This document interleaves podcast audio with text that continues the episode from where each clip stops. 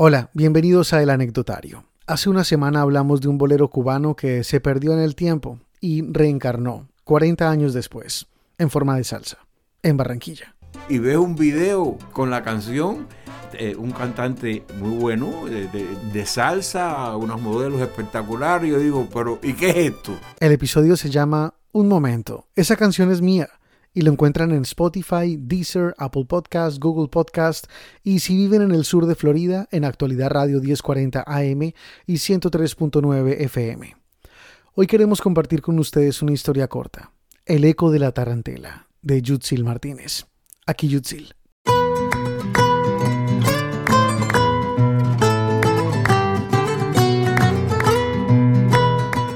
La jodida tarantela sonando en su cabeza mientras camina con esa resaca que disimula con lentes oscuros y un tamborileo de sus dedos en las piernas. Llega ese café, pensando en que no debió salir de su casa, de su cama, ni siquiera debió despertar. Tenía que sentarse al menos en algún lugar fresco con un poco de aire acondicionado. Ese calor infernal le derrite hasta las ganas que tiene de partirle la cara a alguien.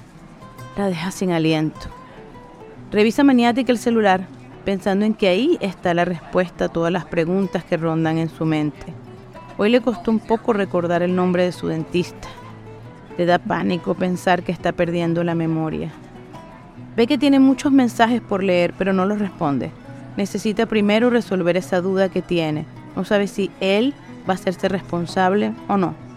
Es que tiene que responder, porque ella solo tiene 17 años. Y sí, tomó y sigue tomando los fines de semana. Es lo normal en las chicas los fines de semana.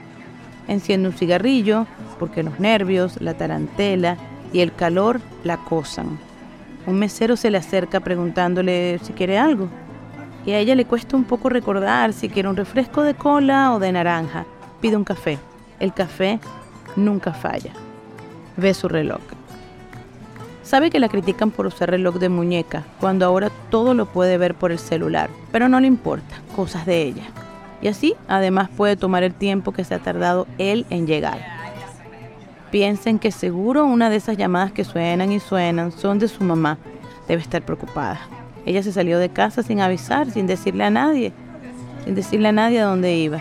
Pero, ¿cómo iba a explicarles a todos lo que le pasaba sin hablar primero con él?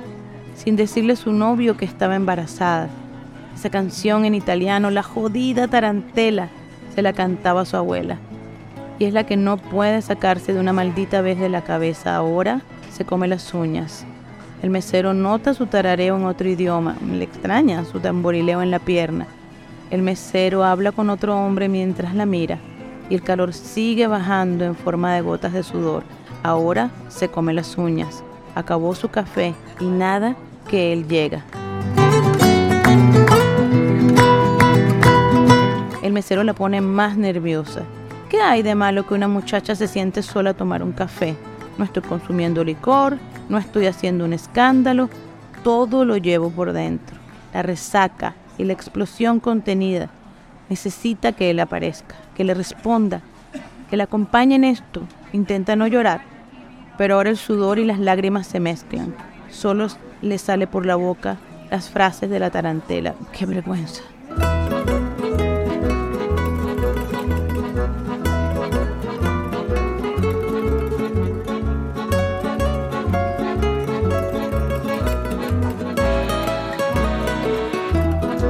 Mi novio se llama Antonio.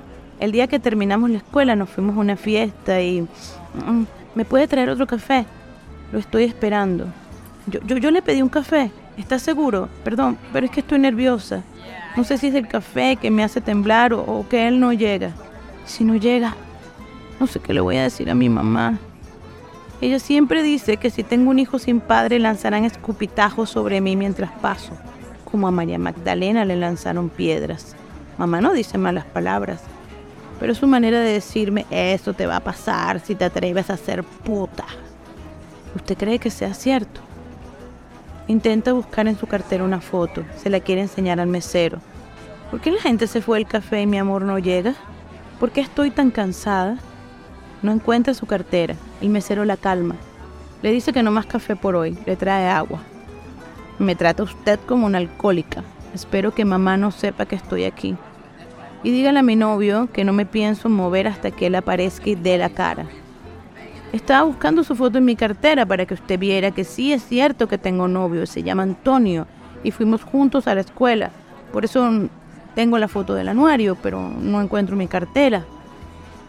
La tarantela italiana estalla en su cabeza, los dedos tamborilean, el calor, las lágrimas, las uñas y la vergüenza. Voy a tener un hijo sola, sola. A unos pocos pasos un joven muy guapo la reconoce. Mamá. Ella no voltea. El joven agradecido le da unos billetes al mesero.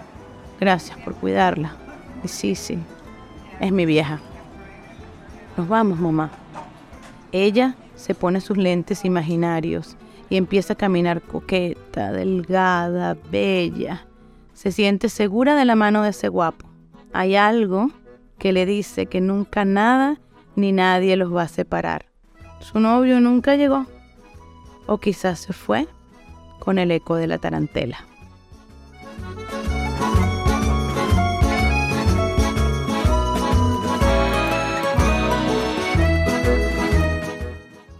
Yutzil Martínez es guionista y productora y vive en Miami.